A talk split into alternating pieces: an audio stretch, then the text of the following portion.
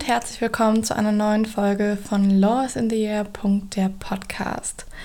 In der heutigen Folge wollen wir uns einmal den Bund-Länder-Streit anschauen und ich würde sagen, wir quatschen gar nicht lange drum rum, sondern starten direkt rein. Wie immer beginne ich erst damit, dass ich euch einmal das ganze Prüfungsschema kurz skizziere und danach schauen wir in die einzelnen Punkte der Zulässigkeit und der Begründetheit nochmal genauer rein. Starten wir zunächst mit der Zulässigkeit und hier schauen wir uns als allererstes die Zuständigkeit des Bundesverfassungsgerichts an. Dann schauen wir uns als römisch zweitens die Beteiligtenfähigkeit nach Artikel 93 Absatz 1 Nummer 3 Grundgesetz und Paragraph 68 Bundesverfassungsgerichtsgesetz an.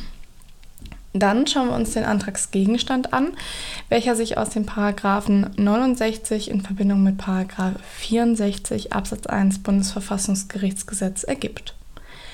Dann schauen wir uns quasi als römisch viertens die Antragsbefugnis nach Paragraph 69 und 64.1 Bundesverfassungsgerichtsgesetz an.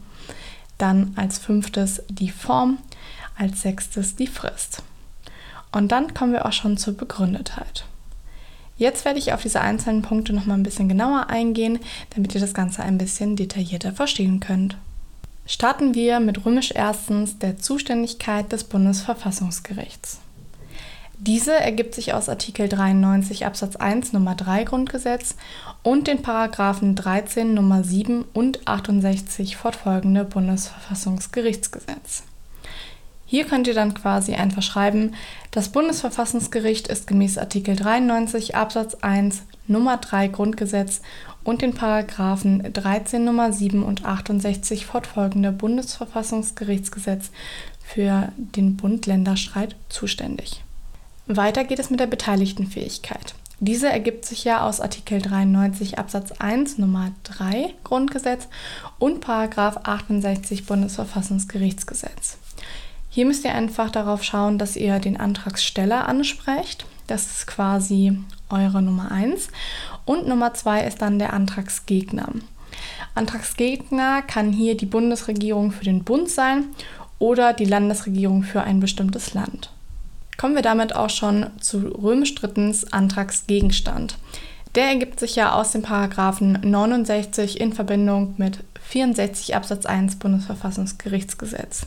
Antragsgegenstand kann hiernach jede rechtserhebliche Maßnahme oder Unterlassung des Antragsgegners sein.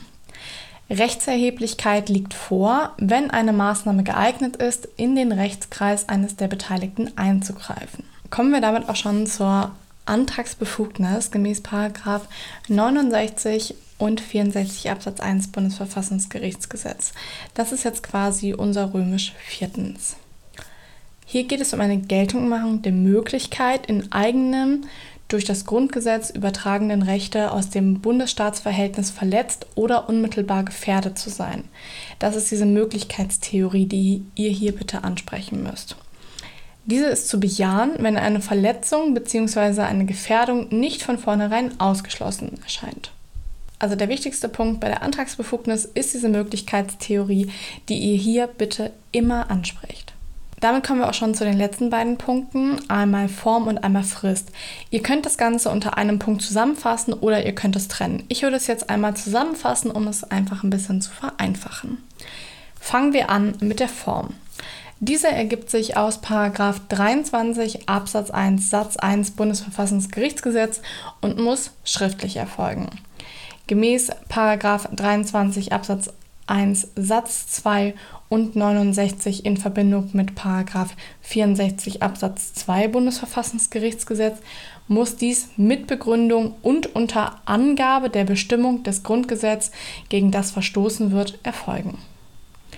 Kommen wir damit auch schon zur Frist. Die Frist ergibt sich aus 69 in Verbindung mit 64 Absatz 3 Bundesverfassungsgerichtsgesetz und ergibt, dass dies sechs Monate nach Bekanntwerden der beanstandeten Maßnahme bzw. Unterlassung erfolgen muss. Fassen wir das Ganze nochmal kurz zusammen. Die Form muss schriftlich und mit Begründung und unter Angabe der Bestimmung des Grundgesetzes, gegen das verstoßen wird, erfolgen. Und das Ganze muss sechs Monate nach Bekanntwerden der beanstandeten Maßnahme bzw. Unterlassung erfolgen. Kommen wir damit auch schon zum Punkt B der Begründetheit.